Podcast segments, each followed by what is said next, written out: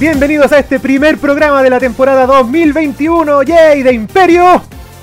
Se escucha como el, se escucha como el forro porque por si no lo por, aunque no lo crean, estamos en modo remoto online por Discord, así que eh, la supresión de audio de Discord nos jode y se escucha como la pelota cuando todo el mundo habla al mismo tiempo.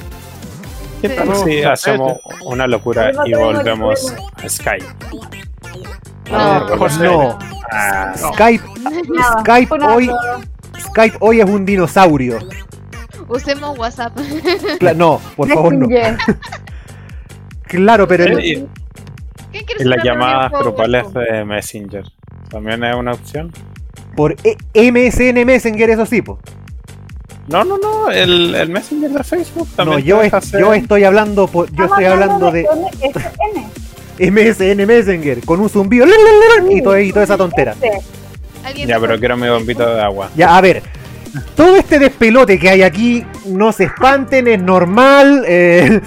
Eh, así ha venido siendo desde el inicio de los tiempos, porque aunque usted no lo crea de replay, este programa se hace desde el año 2013. Con la diferencia que en ese entonces se hacía por radio. ¿De verdad era el 13? ¿Tanto años pasado? Sí, hace... De hecho, el 21 de mayo de este año van a ser 8 años ya, desde que existe Imperio Friki. Y en ese entonces se hacía por radio, por radio, radio me refiero, radio comunitaria, eh, por, por, el, por eh, Dial FM, se hacía en, ese entonces, hasta el año 2016 se hizo así. Y al año siguiente, en 2017, quisimos tratar de pasar al video, pero no fue como las reverendas pelotas. Yo creo que nos faltó persistencia. Probablemente. Porque la idea era. Un equipo decente porque se escuchaba horrible. Sí, un equipo decente y tiempo y eh, un estudio que no se tuviera que armar y desarmar cada rato que tuviéramos que grabar porque eso era un cacho. Así que. grabamos en el comedor de tu casa. Exactamente. tenemos capital. Vamos. Eh, así, así como capital. Eh, sí, pero, pero generamos, más de lo que generábamos en su tiempo. Pero al menos, pero al menos ahora estamos un pelín más profesionales, yo diría 5% más profesionales, porque ahora estamos por Spotify. Y yo también volvimos a YouTube, pero pero ñe. Si lo, si lo quiere escuchar por YouTube, hay un canal oficial de Imperio Friki que tiene como dos suscriptores con suerte. Así que si lo quiere escuchar ahí, cosa suya. Pero lo más fácil le recomendamos. Pero lo más fácil le recomendamos escucharlo por Spotify porque. Sí, la única diferencia es que va a tener un gameplay de, de Exactamente. había que em, decirle a la gente que lo que, es lo que iba a ver en YouTube, claramente. Eh, sí, porque.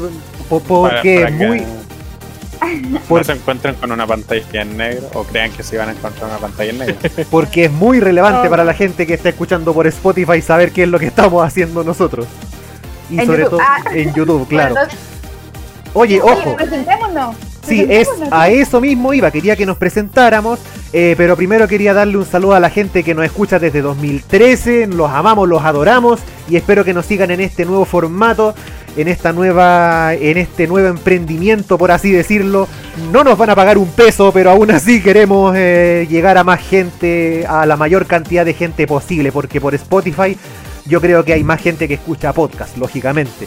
Y para que la gente y para la gente que no nos conoce nos presentamos. Yo soy Alejandro Quetzal Hola, ¿qué Hola, Así, eh, este es el momento en que nos presentamos como una especie de alcohólicos anónimos, así que eh, yo soy Alejandro Quetzal. Hola, ¿qué eh, soy ñoño desde el año 2006, no, perdón, 2004, porque en ese entonces comencé a jugar Dance Dance Revolution, Pampira, Visit to Dancer y en 2006 conocí la Para Para Paradise y desde entonces que soy un maldito adicto al Para Para, bueno, ahora ya no tanto porque estoy un poquito oxidado. La rodilla, no. Las rodillas, los brazos, los hombros, por la cresta que duelen. Y... Eh, y eh, soy el organizador de un hermoso festival que se llama Anison no Kyoso, que es una hermosura. Y que les contaremos más adelante qué es lo que se viene con él. Uh. bueno, si nos seguían hace tiempo ya sabrán. Bueno, sabrán qué es. Claro, la, la, última vez que se hizo fue en 2016. Con más ganas que, que presupuesto, como todo lo que hemos hecho en nuestra vida.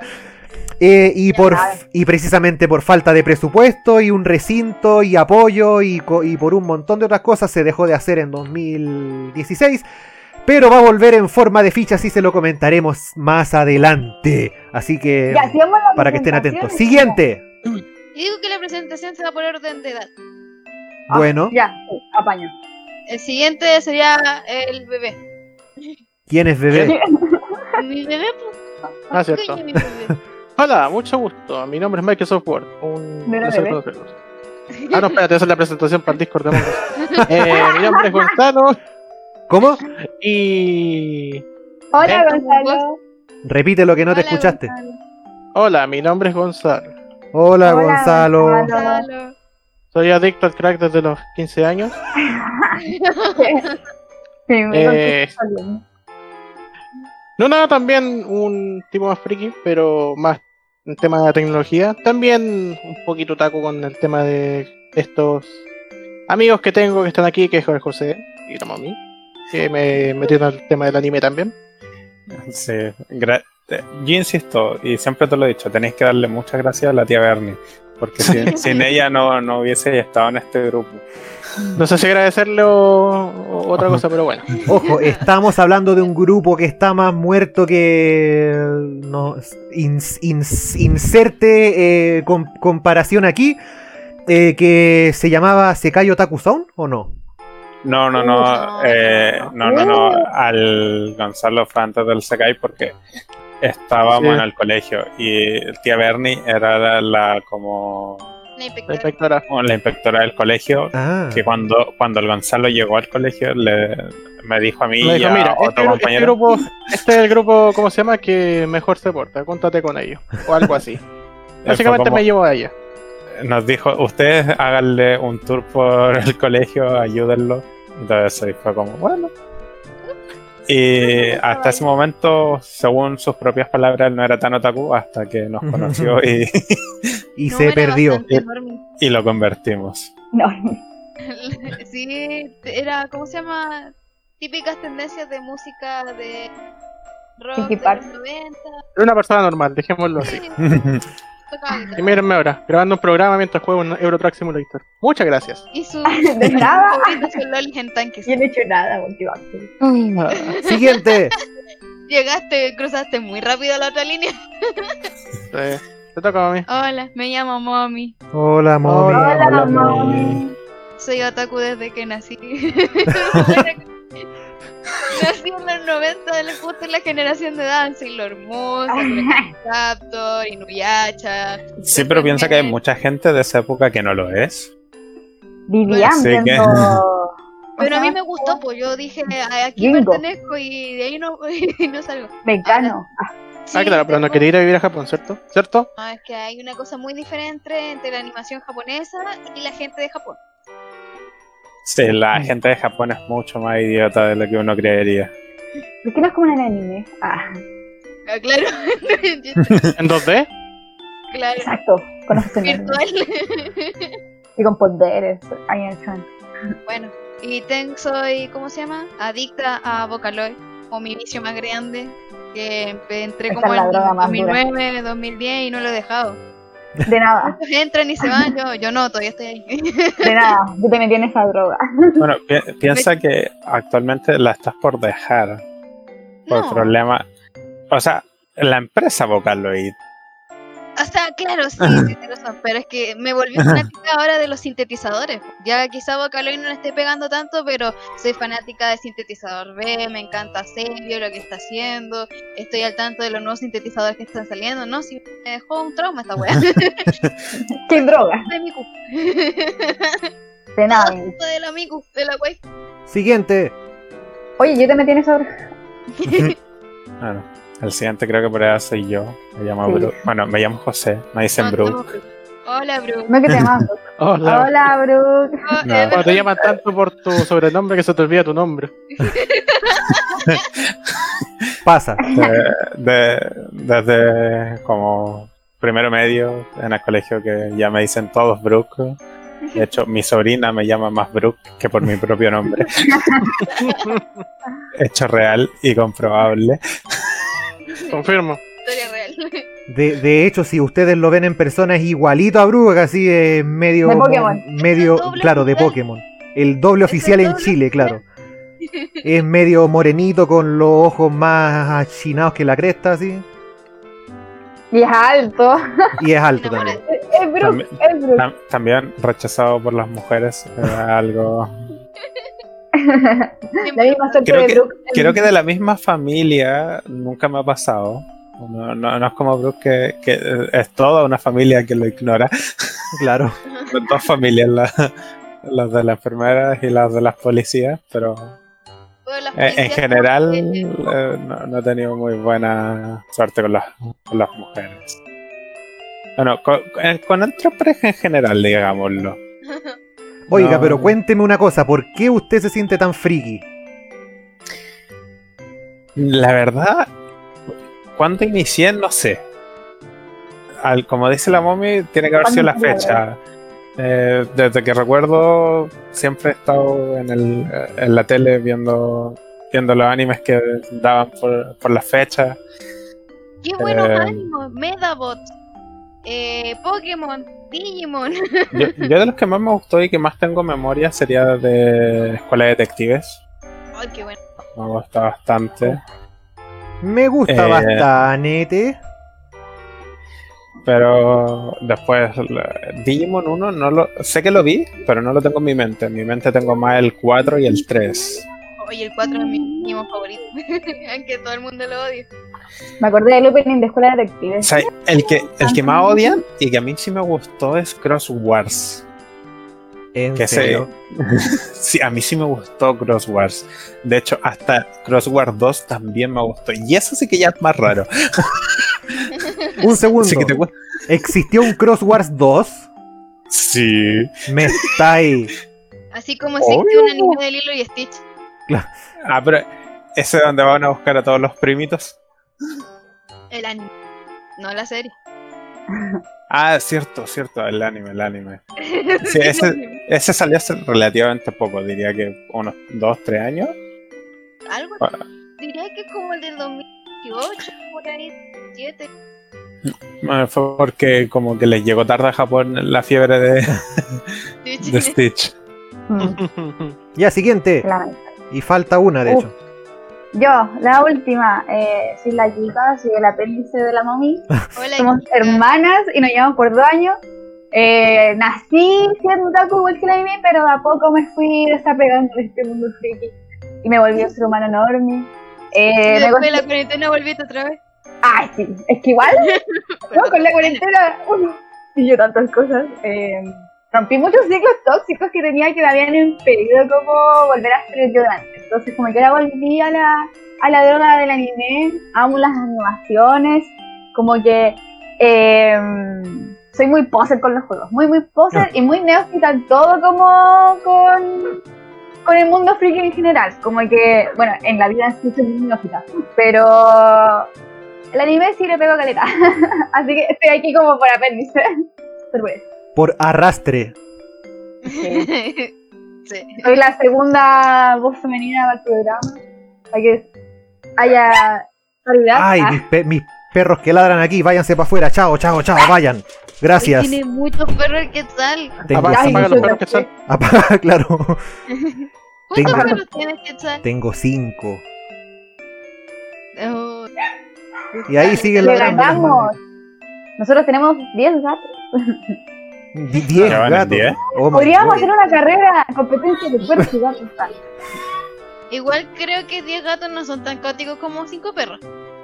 No. Sí, es verdad. No, no, no, no, son, son peor los perros. O sea, yo soy más de perros, pero entre tener uno y tener cinco, claramente hay una diferencia. Hay un límite que rompe el deseo.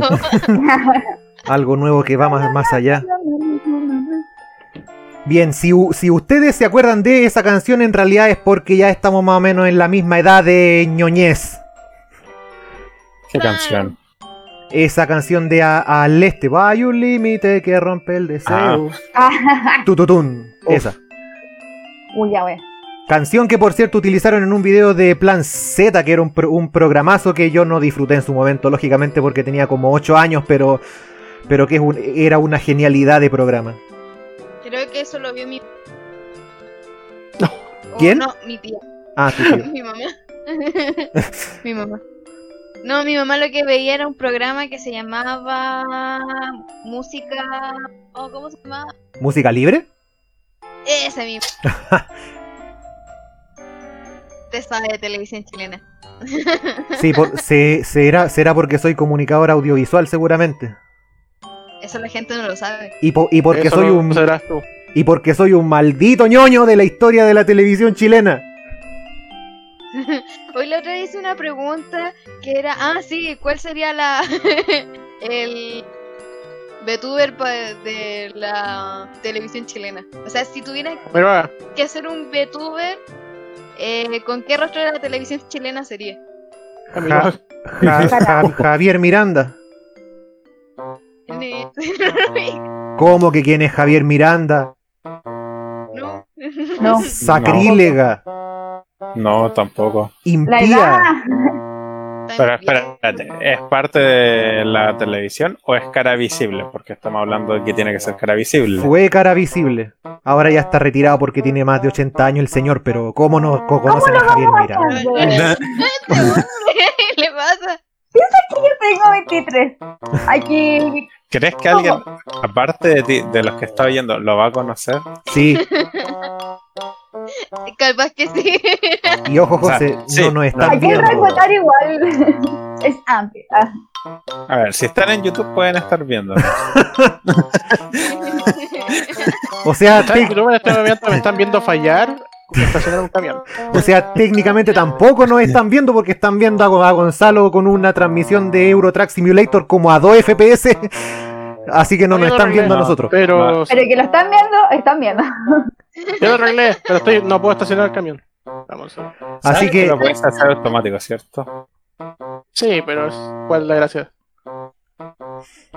Así que esos nosotros cinco somos probablemente el elenco más estable que ha tenido en algún momento Imperio Friki, salvo la Kika que se unió ahora a, a, última hora. Em, ¿Qué Una, una, pura vez fue la radio, una pura vez fue la radio. Lo recuerdo. Lo recuerdo porque hubo como ocho personas en el locutorio esa vez y al, y al otro día me penquearon un poquito. No, no, no, no, no, yo no estaba. Cuando fueron muchos yo... Estábamos nosotros mismos. Éramos nosotros. Ah, ya, ya, sí, ya me acordé. Estaba y tú, la mommy y yo, nada más. Igual el jefe. No, y el Gonzalo y el grupo. Éramos nosotros cinco. Ah, ok, bueno. Eh, Piensa que cualquier programa que haya estado la mommy, el Gonzalo estaba. Sí, lógicamente. entonces. Él es más pendiente que yo. Yo soy la que trae. a la fecha. Entonces finalmente nos, nos hemos reunido como alguna vez lo, lo estuvimos. Esta eh, vez. Sí, pero no grabando. Claro. Esta, esta vez, lógicamente, en un formato distinto, más adelantado al tiempo que corre. Ya estamos en el año 2021, la puta madre, 2021. ¿Cómo pasa el tiempo? Eh, 5 de enero, recién empezando el año. Exacto. Y. Eh, ¿Cómo decirlo? Cada vez nos ponemos más, más viejos, más amargados, más odiosos. Eh, y eh, como en todos los programas y como siempre lo hemos dicho, no estamos preparados para este programa. Nunca hemos estado preparados para ninguno. Creo que yo era Debemos hacer una pauta. Para mi momento calor. Deberíamos hacer una pauta, pero no me pagan lo suficiente. De hecho, no me pagan por hacer esto. no nos pagan. por el amor al arte, hacer una pauta. Claro, por el amor al arte, pero lamentablemente uno no se alimenta de amor al arte. Eh, pero whatever. No quiere sugerir una pauta, estamos abiertos a escuchar sus propuestas. Eh, que hablemos de cosas que hayamos visto durante la cuarentena. Sí, porque el, año pasado, vaya que fue un año de porquería, porque estuvimos la mitad del año encerrados, la otra mitad tratando de salir así con miedo. Eh, yo tengo una duda. Técnicamente yo nunca tuve cuarentena porque no dejé de trabajar en ningún momento. Puedo hablar de algo, de las cosas que vi. Trabajador esencial, ¿no? El mundo igual fue para ti pandémico, tenías que estar mascarilla, alcohol gel. También no, la pandemia, solo que no cuarentena. Putear cliente. sí. No, sería la cuarentena. Que por eso, en cuarentena yo no vi nada. Porque no tuve cuarentena. Claro. Técnicamente si tuviste cuarentena cuando hubo riesgo de contagio en donde trabajaba y fue, te mandaron para creo que fue una semana que estuve y esa semana no vi nada. Quedó ciego lo Me dediqué a jugar, no.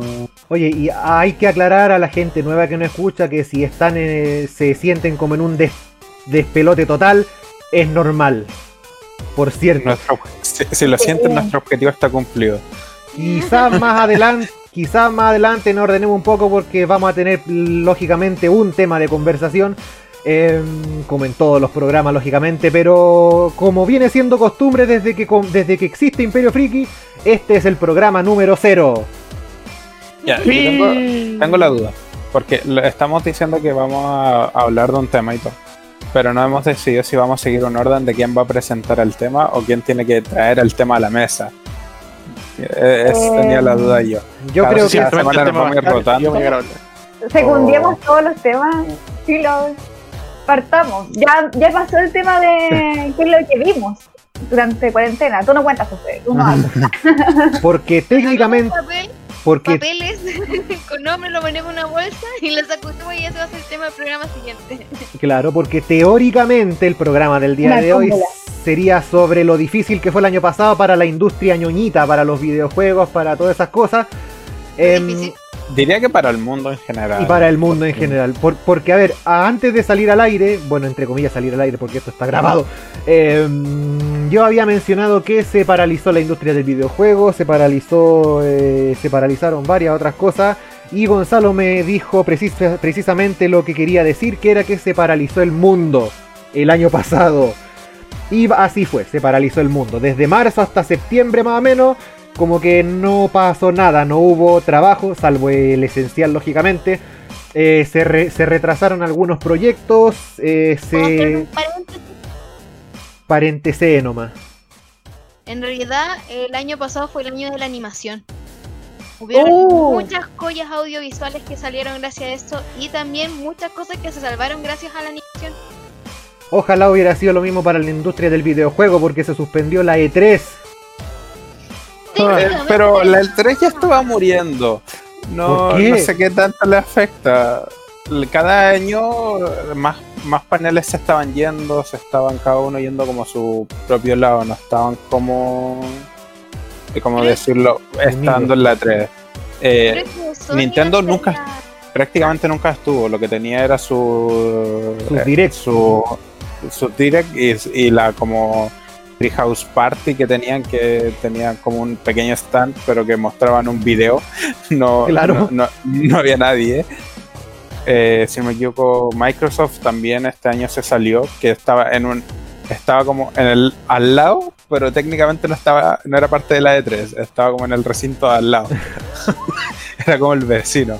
Pero en ese sentido también podría haberse hecho una, e, una E3 online. Maybe, no sé. Es que técnicamente Nintendo lleva años haciéndolo, porque todos son sus videos de directo, es lo, lo sube cuando quiere. Entonces ya, ya es online para ellos. Y para, para muchos otros también ya estaban como que poniendo solo los videos.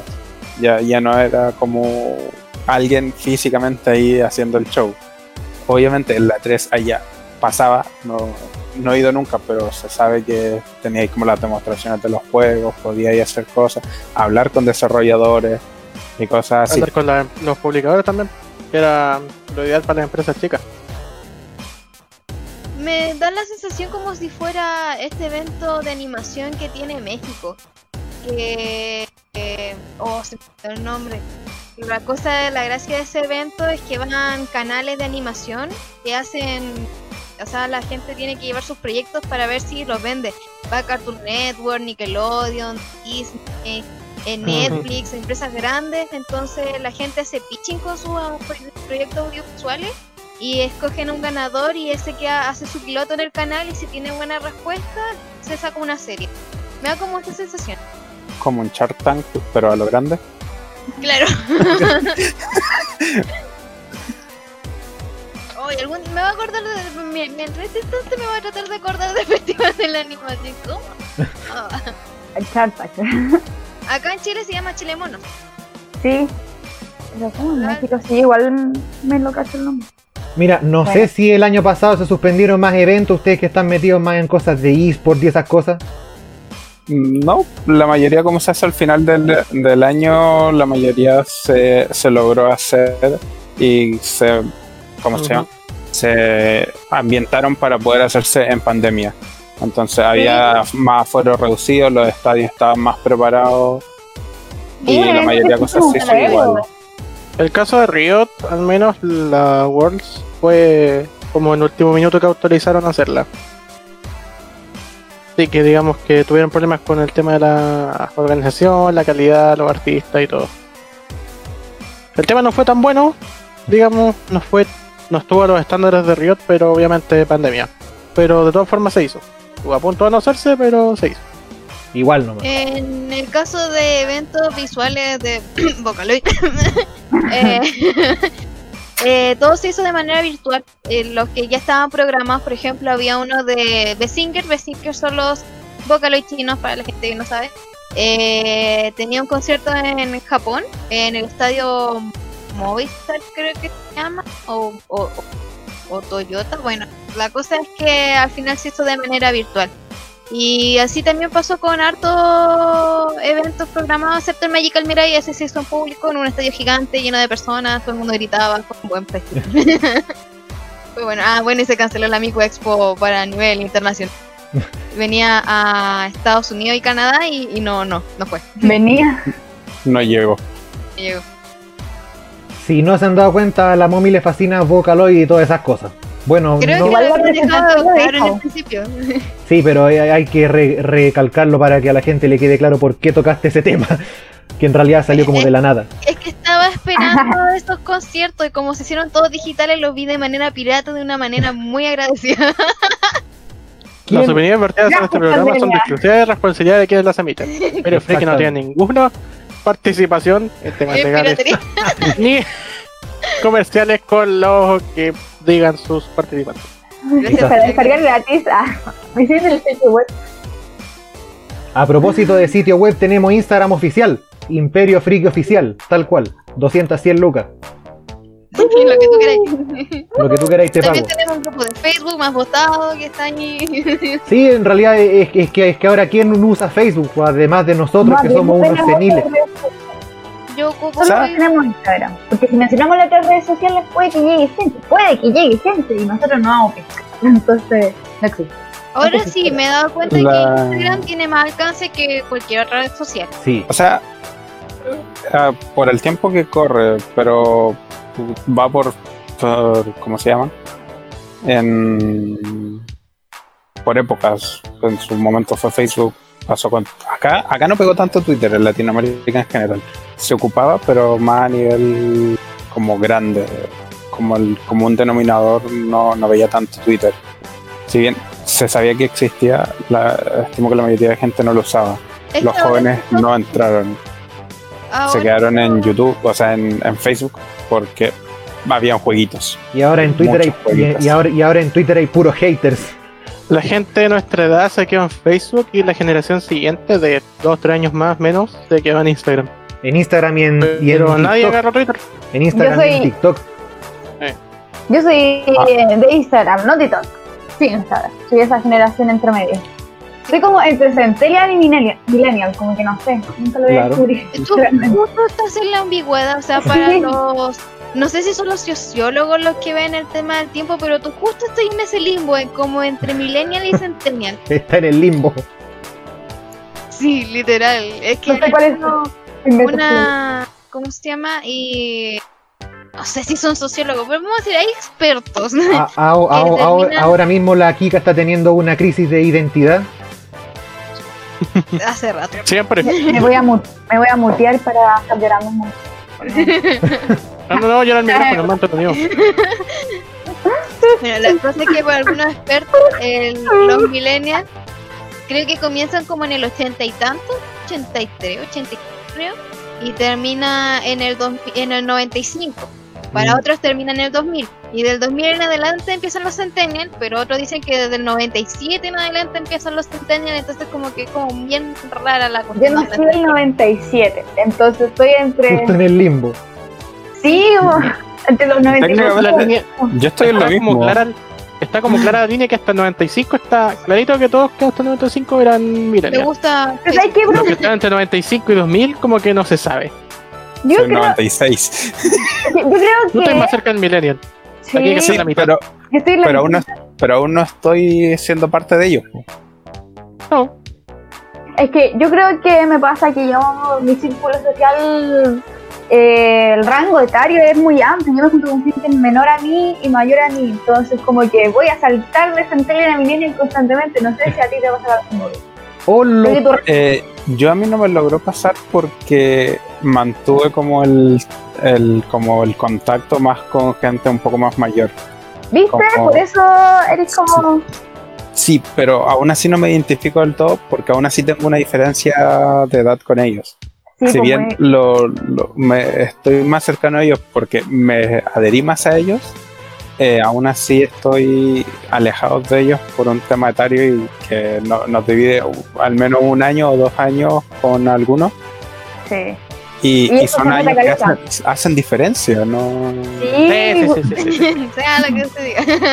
O lo, o lo puedes usar a, a conveniencia, pues si quieres mostrar experiencia y todo, millennial. Si quieres demostrar juventud, centennial, listo.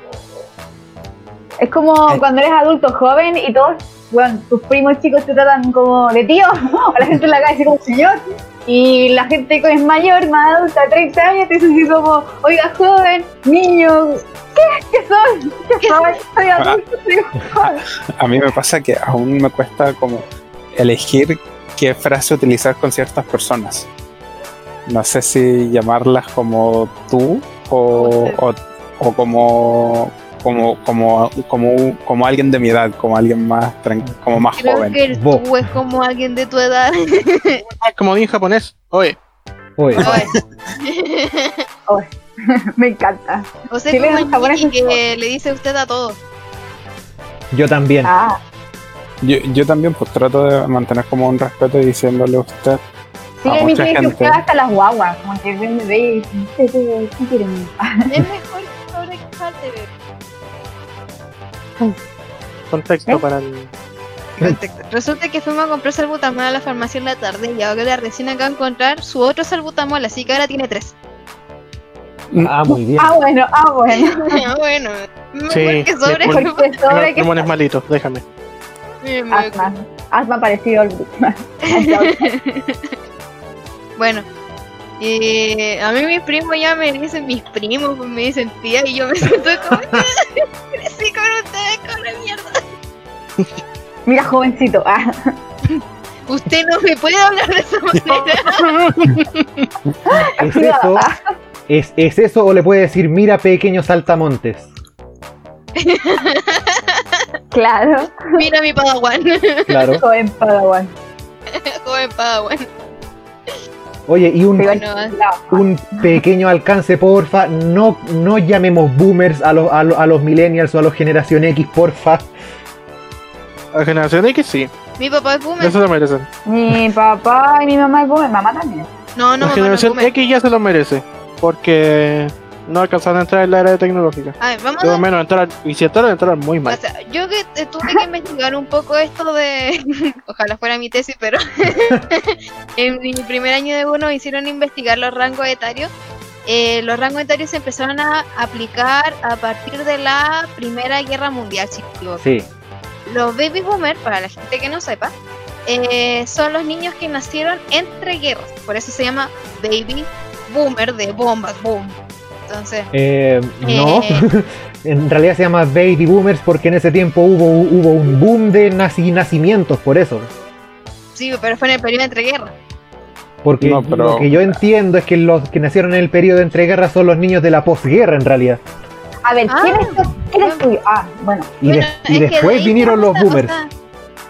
Después vienen los baby boomers y después de eso vienen las generaciones con letras. Entonces está la generación X, que es la generación antes del 80, que es la generación de mi mamá, que su mentalidad es eh, vivir para trabajar. Wea, bien rancio. Y ojo, ojo, ojo, los generación X son la generación del, del, de, la, de, la de la rebelión. En ese entonces. La... en, ese entonces comenzaron a salir muchos movimientos, no sé, punky, trasher y cosas así. ¿no que yo digo, nació en dictadura. Claro. sí, literalmente. nació en dictadura es generación X. Nació y criado en dictadura. Bueno, la cosa es que, eh, al menos en eh, este revista que, ah, que ya he leído, era gringo, entonces tampoco tenía muy, muy ah, contexto del fenómeno latinoamericano, entonces explicaba que era la generación que sus padres le enseñaron, generación anterior a ellos era muy pobre, le enseñaron a esta generación que fuera que era importante sacar trabajo, que trabajaran para la familia y por eso es una generación muy trabajólica. Ahora que no todos son trabajólicos, cuento No, porque entre medio se metió los hippies, así que. Sí, se supone que es una generación, pero fue trabajólica y tengo evidencia de mi mamá. Capitalismo culiado, ¿cuánto te doy? Sí, puro. Y después de eso viene la generación Y, que es la famosa generación eh, millennial, que, que somos no, que somos nosotros que eh, eh, pasamos con, eh, con crisis de identidad, crisis de ansiedad, crisis existenciales. Y serotonina todas las mañanas junto al desayuno. No olvides la serotonina. La generación X es la generación del televisor y nosotros somos la generación del internet. Claro. Y después viene la generación Z, que son los Centennials, porque pues, son la generación de, celulares. de los celulares, de la explosión de la, del, del, Internet móvil. Y se supone que el 2010 en adelante empieza la nueva generación, que es la generación... La última. La, claro. Es. sacar el mundo, pues, Ah, pero no, pues si los Centennials no tienen... Este todavía no, no se ha sabido hacer el corte. Hasta pues, donde yo sé, hasta donde yo sé, terminaron en el 2012, creo. Los Centennial. Por, lo, por lo que leí por, por ahí, no sé, algunos dicen que terminó en 2013, otros en 2015, no sé, pero, pero está por, por ahí más o menos. Y lo que viene después es lo que algunos llaman generación T, por Touch. Oh, A dar cuenta de algo. ¿Qué? Extraño leer los comentarios. poder meterme a ver los comentarios de lo que la gente estaba hablando de nosotros. Bueno, ah, puedes, verlos después cuando nos comenten en, en, Instagram, Imperio Friki Oficial, para que nos sigan. El tema es que yo no ocupo Instagram. Mala suerte. pero no lo utilizo. Pero pues otro grupo de Facebook. O sea, ha fallado como Centennial. Para los millennials tenemos un grupo de Facebook que se llama Imperio Friki. Creo que se llama Grupo Oficial. Déjame Claro, Imperio Friki. Creo que ha fallado en la vida. Creo que creo que incluso hay que cambiarle el nombre al, grupo porque dice Imperio Friki Radio Eclipse. No, dice Imperio... Ah, no, esa es la página. No, dice Imperio Friki slash Grupo Oficial. Ah, ya, genial. Eh, sí, porque así se llamaba la radio en la que estábamos antes, e-, Eclipse de Quilicura se llamaba, que es la comuna donde vivimos todos nosotros ahora. Oye, ¿sabían, que, ¿sabían que teníamos una página de Facebook? Sí. Se los dejo ahí. donde solíamos hacer las transmisiones de los programas que estaban más incluso más improvisados que este. Do, donde creo que deberíamos hablar de lo que hemos visto. Tengo muchas ganas de hablar de lo que he visto en esta pandemia, cuarentena, todo esto. Por ejemplo. Me estoy viendo la página de Facebook y teníamos anime recomendado incluso. Sí. Así que podíamos volver a retomar eso como sus 10 minutos de recomendar cualquier wea. Démosle. Recomiendo Corra, wea. Lo voy a dejar en sus manos. Yo no tengo ni el tiempo ni el presupuesto para hacerlo. Bueno. Yo recomiendo que no vean Corra. Es buenísima. no. Sí. No lo es. Sí, es buena. ¿Has visto Corra? Sí. Qué mentira, no buena. siquiera visto al Avatar. Solo quiere llevarme la contra. Por eso lo dice. No. Si no has visto Avatar, te has estado perdiendo a Ty Lee. Oh. Ay, quiero hacer un dibujo de Ty Lee, Ah. Te hace falta Lee en tu vida. Sí. Ahí te la dejamos, se lo ve el avatar y Oye, eh, ah, está eh, hablando a mí, pensé que está hablando entre ustedes. Es, impresionante cómo ha proliferado en cuarentena, por razones lógicas, obviamente, las plataformas de, de, programación on, on, demand, pues claro, de streaming. La streaming. Y precisamente ahí es donde se hizo más famosa aún la, la, la leyenda de Corra. Sí, y de hecho como que cuando salió Nickelodeon Corra, como que mucha gente no le gustó. igual lo entiendo porque Corra es un cambio muy brusco al avatar que estábamos acostumbrados a ver. Y ahora a la gente le gusta Corra, yo creo que es porque gente que no la vio cuando salió Nickelodeon la está viendo recién ahora, nunca la vio antes cuando se estrenó. Entonces sí le gusta Corra, hay gente que, no sé, pues ha con la serie. Por ejemplo, nosotros cuando éramos pequeños vimos Corra igual, pues entonces estábamos en esa fase de ver el avatar un año después, ver Corra, entonces como que no había un crecimiento de personas, en cambio... Un ver año, ahora, un año, eh, no, no estoy seguro las fechas de término y de inicio de... Es un ejemplo, aunque creo que eso... Porque yo recuerdo desde que la última vez que vi Ank y comencé con Corra, o vi por primera vez Corra, fue su largo tiempo. Eh, en uno me sentía niño y en el otro diría que casi adolescente. ¿A ti te gustó Corra? A mí sí. Ah. Y sí, me, gustó la premisa y más que Corra en sí, como el mundo que te planteaba después posguerra. sí, es que es muy bueno. Es muy y los conflictos que tiene Corra es terrible Igual con la Kika nos pusimos a conversar porque Corra no le fue tan bien como la leyenda de Ang yo le dije que una cosa muy importante, cuando Rebecca Sugar sacó su programa Steven Universe y quería sacar Steven Universe, ella quería ambientar, eh, trabajar con por favor. Steven Universe Chipuden. Bueno, Steven Universe Chipuden. quería trabajar con un niño de 18 años y la cadena le dijo que no. El límite de edad que puede tener un personaje es como de 10 a 16 años porque es el público objetivo. Entonces colocarle algo más grande, el niño no lo iba a ver. Entonces, es que tiene razón, no, se van a sentir identificados, porque es lo, que pasa. Entonces eso es lo que pasa que yo siento con Corra, que Corra estaba dirigida al público que vio a cuando era chico, porque Ang estaba es un niño de cuánto, 12 años y Katara tiene 14 y es el rango de Daniel 9 en su universo. En realidad, Ang, en realidad tenía más de 100 años. Sí, pero la edad, la edad mental que tenía Ang era ah, de 12. No, no, no, la edad mental diría que de 8. sí, bueno, o sea, que estoy viendo de nuevo la bata. De nuevo, como por el décimo octava vez. Y estoy muy enojada, weón. Como que me dan demasiado rabia los personajes. Y, y tengo muchos amigos que me dicen como que no les gusta Corra, pero les gusta la batalla. Y yo estoy viendo la batalla y pienso como, no, con mucho mejor Corra, weón. O sea, como, oh, qué raro. Es que eso pasa porque lo estás viendo con ojos diferentes. Sí. Si, si vieras, yo estoy seguro que sí eh, a la edad que viste Ang, vieras Corra, no te gustaría. Sí, yo creo que igual me pasa con Sailor Moon. Corra. Es lo, que pasa con todos los juegos o con todo, con todos los animes en general. Eh, según lo que veas, los ves con los ojos de la nostalgia, solo recuerdas los buenos momentos y no recuerdas lo malo que era en su momento. Katara es demasiado estúpida, man. Odio a Katara, la odio mucho. Y ah, bueno, ah, ¿Qué quieres que te diga, po? Lo bueno es que tiene un crecimiento de personaje, eso me gusta mucho de Avatar, que no son personajes como lineales. Son personajes que crecen, como Zuko, por favor. Yo ahora ni, ni siquiera como pensándolo mucho, siento que Ang, el arco final fue demasiado abrupto. Fue demasiado abrupto el cambio en el, en el último libro.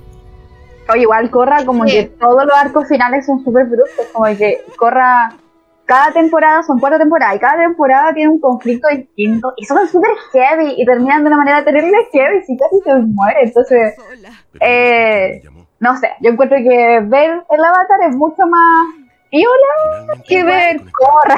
Corra como el libro 3 de Ang es tan acelerado como el mismo eclipse que o sea, el mismo cometa que se iba acercando. Tú, tú sentías, al menos cuando yo lo vi, eh, la sensación de esto tiene que ser rápido. mañana, mañana el eclipse. Hoy día en la tarde el eclipse, una weá así como, ya está, ya está. Era, era como súper, como muchas cosas en poco tiempo y así es que tenía que ser pues porque eran muchas cosas en poco tiempo. Pero siento que ah, de como que la serie de lo lento que iba de un momento a otro fue demasiado rápido que, tuvo que, adelantarse mucho. No siento que, que, le cortaron cosas, que, que, la, la, tuvieron que cortar para nada. Todos los personajes tuvieron su buen desarrollo, fue, fue bien, pero se, se siente como muy acelerado todo. Sí, es verdad, yo me acuerdo que ya, vi, la, vi como a principio del año pasado. De la pandemia. Sí, del 2019 vi Corra ya como hace unos meses y ahora estoy viendo de nuevo. Y como que mm, me acuerdo de eso que estoy diciendo tú, pues, es verdad, como que se está acelerando mucho. Y no, uno no lo siente como forzado, sino como acelerado nada más. Y me acuerdo que el Ang como que se va al pantano como a meditar, como que se aleja de eso, desaparece. Y en ese desaparecer fue todo muy rápido, weón, como... Y encontró la respuesta, todo y brígido. Pero como, como dice la que no se siente forzado ni se siente raro, es como, de verdad tenía que pasar eso. va, va acorde con la serie. ¿Sabes qué me acordé? De Infinity Train, como el uno el penúltimo capítulo queda como bueno, ¿cómo va a terminar este bueno un puro capítulo? O sea, ¿qué cierre le van a dar? ¿Cómo, ¿Cómo se va a solucionar todos los conflictos en un puro capítulo? Y tú veías el último capítulo y fue, ¡oh! ¡Wow! Se cerró todo, no quedado ninguna duda. No, y un, final así cerrado, perfecto, así no, no, te deja ni espacio para dudas. Eso, eso es una serie que, que habría que recomendar, que porque estimo que no mucha gente la conoce recomendadísima. Infinity Train nació como de estos eventos donde el piloto lo presentaron y eh, eh, tuvo tanta fama en tantos pilotos que que al final se convirtió en una serie para Cartoon Network. En sinopsis, para la gente que no la ha visto o nunca ha escuchado Infinity Train, es una serie de una chica que se pierde dentro de un tren infinito, como su nombre lo dice. Con cuartos muy exóticos llenos de, como por decirlo, acertijos. Para poder... Y magia, como muy surreal. Eh, no sé, vamos a decir, hay una de las habitaciones, uno de los vagones del tren, eh, un mundo de perritos. como que los perros son las personas del mundo. Y eso, porque tienen una civilización de perros y todo. Y todos los vagones son así como bien exóticos, bien extraños, bien surreales. Cada vagón en sí es un mundo. Sí. Cada vagón es un a veces muy chiquito, a veces muy grande, es una cosa. Igual el tema de Train es que esta es como la premisa, pero el contexto real es mucho más fuerte porque toca temas que no cualquier serie animada tocaría. Que decirlo sería spoiler, literal, no, no podría contar. tenemos en todo caso una alerta de spoiler en caso de. Ah, sí. Sí, pues estamos recomendando, no veo necesario spoiler para nada. Bueno, yo personalmente no me he visto Infinity Train, pero sé que su última temporada ya no está en Cartoon Network, sino que si no me equivoco salió en HBO Max. Yo todavía no la termino. Y que el final final es, es, contundente. Realmente la serie en cada temporada se vuelve mucho más profunda, mucho más, mucho más dura. Uy, hablando de series profundas, voy a No, yo creo que nunca voy a dejar de recomendarla, nunca voy a dejar de hablar de esta serie, la amo demasiado, creo que es la mejor serie del mundo del universo mundial. Y eso, me haría una altar, Bojack. No Bojack en sí como personaje, sino a la serie, porque Bojack es vale ya. Igual, Bojack es literalmente una serie para adultos. Como sí. que no puedan ver nada. No, no Oye, yo creo que recomendación para serie adulto igual está la que se estrenó este año, que ya había salido, pero ahora está en Netflix, o se estrenó para Netflix, no me acuerdo, que Notch, que es del mismo creador de... Sí, que también Netflix, ya la vi, pero yo me refiero, el, el estreno no era para Netflix, era para otra plataforma, no me acuerdo. No, mira, esta serie, a ver, ¿qué tal? ¿A ti te gustó mucho más? Me encantó. Ah, ya, ya sé que se le están hablando. De Close ¿A ti te gustó mucho más? Sí, la encontraba, o sea, no con temáticas profundas y todo, porque sabemos que los capítulos en realidad eran súper turbios, pero... Es que era una serie para niños, un, show más igual, en todo caso. Pero la encontraba divertida, o sea, los personajes me hacían reír, así, las, situaciones eran bien estúpidas, eh, y la manera en la que los capítulos se transformaban en algo que definitivamente no te esperabas eh, era algo que me, me volvía loco en su momento. Close Enough es del mismo creador y esta serie es para ti. Literalmente está dedicada para nuestra generación. Hay que aclarar Oye, es como lo del Avatar y Corra. sí. Contexto. es un matrimonio joven que vive eh, con dos amigos ¿Cómo se llama cuando comparte? Roommate. Roommate. Y todo se desenvuelve dentro de eso. Y esta pareja joven tiene una, una hija. Entonces es como, como tú como adulto joven que no te alcanza para pagar el, el, Para vivir. O sea, es que son como adultos jóvenes que en verdad igual son como fans de la infancia. O sea, el el prota igual es un cabro que tenía como expectativas de crear algo desde su creatividad. Entonces igual como que está trabajando una pega que no le gusta y está intentando también hacer como volver a lo que quería crear él desde un principio, como qué quería hacer. Y también está en eso de cuidar a un niño, cuidar a su hija, a llevarla a la guardería tratar de ser buenos padres mientras tratan de ser sí. responsables de trabajo. Eh, es un show más para adultos. Sí, también se mueven en el mismo mundo como con las mismas cosas muy extrañas como que explota todo. Muy un show más sí Así que de, verdad, Vela está en Netflix y son poquitos capítulos. Así que. Entonces, entonces recomendamos esas cuatro series. Primero La leyenda de Corra y si no le gusta, por favor, Corra. Eh, la siguiente era. la siguiente era. Se me fue. a Horseman. Ah, Infinity Train. Infinity Train. Infinity Train. La otra era Bojack Horseman, que por cierto está en Netflix también. Y la última es Close Enough. Close Enough, exactamente. Eh, porque... algo. Que el mismo creador de un show más, así que ah, el J. Quincer. Sí, porque lo más probable es que, es que, es que este año nos, nos, nos, confinemos de nuevo, así que van a tener mucho tiempo para ver muchas series. No, de nuevo. José. ¿Qué iba a decir el Brook? Eh, como mención, que lo, pero de, algo que mencionaste, de un pequeño comentario que hiciste hace varios minutos, de que no hay varios una serie que no sabía cómo quería sacar en Netflix, pero la gente la considera que salió allí, es por el boom que está teniendo Cobra Kai. Ay, verdad. Cobra Kai, por lo que tengo entendido, subió bastante en el top de series vistas acá en Chile y sale como original de Netflix. Que bien, ah, mucha gente sabe que hay, que muchas de las series que dicen original de Netflix no son originales de Netflix. eso no, es original de Netflix, pero dice que es original de Netflix. Es algo eh, Cobra Kai, para mucha gente que no lo sabe, apareció o fue hecha por YouTube. Es para YouTube. Ese era parte de YouTube Premium. Eh, ahí, salió originalmente Originalmente aparecía con la etiqueta YouTube Originals.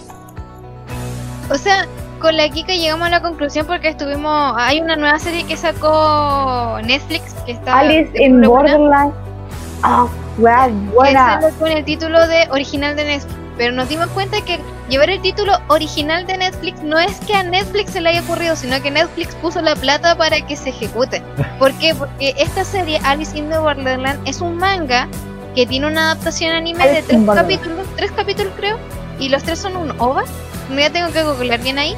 Y este es un live action que quedó terrible bueno, muy bueno. De hecho, yo cuando lo vi fue como, ay, weón. Mi hermana me, me contó. Es como agregó en ese caso, pues. Pero Choco lo hizo otra empresa, pero Netflix lo vio y dijo, hmm, estos cortos están muy buenos, hagamos una serie. ¿Cuánta plata quieren? Sí.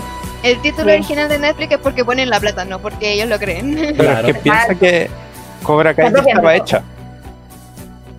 Yo creo que. Cobra Kai toda la primera temporada ya estaba hecha. Yo creo que igual difundirlo en su plataforma hablan con los dueños y dicen, oye, si queréis que te lo difundamos, hay que poner que original de Netflix. Para ponerle más a Netflix. Que lo compró, que lo compró así como yo pongo plata para que esta wea aparezca mía, ¿cachai? lo más probable es que también en el contrato de llevárselo digan como si esto le va bien, sacamos una segunda temporada. lo pagan Eso, eso es más plausible, porque Netflix sí ya, sí ha estado haciendo muchas apuestas por segundas temporadas. Se demoran bastante en producirlas, eso hay que aclararlo. Pero es entendible, la producción de una serie es, larga. no, puedes pedirle que esté eh, en dos días toda una temporada. A Netflix le encanta hacer series largas, o sea, de capítulos largos. Claro, lo que pasa es que la gente ve el resultado, no, pues no sabe todo el trabajo que hay detrás. Pues en grabar, grabar un capítulo fácilmente te puede llevar un, un, un, mes más o menos. Un solo, un solo capítulo. grabar, ni siquiera editar, producir, no, también hay que considerar la cuarentena. Que eso también ha ralentizado muchas cosas. Sí, en el tema de lo, del cine, como que, uff, el cine y las series, uff, ha estado complicado. Hace poco recuerdo que hubo una revuelta por no me acuerdo qué actor que creo que, que despidió a un tipo que estaba sin mascarilla en el set de rodaje. Ah, no. Lo que pasó fue que. Fue Tom Cruise. ¿Qué? ¿Qué pasó? Tom Cruise está haciendo todo lo posible para que la gente. Ya, miren. Lo que pasó es que Tom Cruise está haciendo todo lo posible para que la próxima película de Misión Imposible se pueda grabar en cuarentena y todo. Entonces están siendo extremadamente estrictos con el tema del distanciamiento social y que nadie se contagie y bla bla bla. Eh, y esta vez está, no sé si se está pagando o produciendo él. Entonces tiene mucho más poder sobre la película. La cosa es que en una de esas encontró dos de los, eh, ¿cómo se llama? Gente que trabaja en la grabación. Pero ni siquiera como que aparecieron en la película. No, eran ni actores ni nada, eran trabajadores del estudio. Entonces estaban los dos comiendo, estaban los dos sin mascarilla y estaban extremadamente cerca. No vivían en la misma casa, ni una cuestión. Simplemente estaban muy cerca, simplemente no cumpliendo el distanciamiento social. Y el, Tom Cruise le estuvo subiendo y bajando como por dos minutos. Que eso se me, se me fue un audio filtrado de que, sí, alguien lo, lo grabó y se La cosa es que, claro, pues como ya no, no, no, te pasaste, te pasaste verga, pero está bien. Tienes razón, pero te pasaste verga. Fue demasiado. Sí, y sí, lo amenazó a los dos con echarlo. Es como si ustedes vuelven a juntarse a menos de dos metros y sin mascarilla, se van. Es que eso es lo que la gente estaba diciendo. Eh, hubo la revuelta de ¿está bien lo que hizo o está mal lo que hizo? Porque este, eh, el tipo de verdad estaba cuidando, velando por el bien de ellos. Sí, se los dijo muy bruscamente. ¿Está bien lo que hizo está mal como lo hizo? Es una buena idea mal Exacto. o sea, lo bueno es que por lo menos ahora hay, eh, ha, proliferado mucho más el teletrabajo. No es que tampoco sea la solución mágica, pero por lo menos eh, para los estudios de animación por lo menos pueden hacer todo desde cero, desde sus casas por lo menos. De por sí la animación siempre ha sido, entre comillas, teletrabajo. incluso la película, no sé cuál de las Toy Story, se salvó porque alguien estaba haciendo teletrabajo. Eso fue la, fue la 2. Y guardó, tenía el trabajo guardado, fue como bueno. Pero no fue porque ella quería tenerlo o le tocó teletrabajo, sino que fue porque la tipa creo que se fue embarazada y, quería seguir trabajando desde la casa. Y fue como, ya te mandamos todo el archivo, pero como hueso santo. Y funcionó. no, lo pasa. Tenía, estaba trabajando por Red, si, no me recuerdo. Le pasaron todo y estaban haciendo las actualizaciones por internet, normal. Y casualmente, claro, ella se había desconectado de la red cuando pasó todo esto. Porque, ¿qué pasó? Un tipo les quería borrar las cosas de su computador y puso mal el comando y no se dio cuenta que estaba en el esto trabajaban con Linux, me acuerdo. Entonces tenían que poner comando. Borrar todo, mi, todo lo que tengo en mi PC, tengo que poner este comando. Pero tienes que estar en el lugar correcto. No estaba en la parte que era su PC, estaba en la red. Ah, chuta. O sea, mandó un comando para borrar todos los computadores que estaban conectados. ¿Qué pasó? El, de esta tipa eh, estaba desconectado en ese momento. Y no lo había vuelto a conectar. Entonces, cuando se mandó todo ese comando, ella no lo recibió.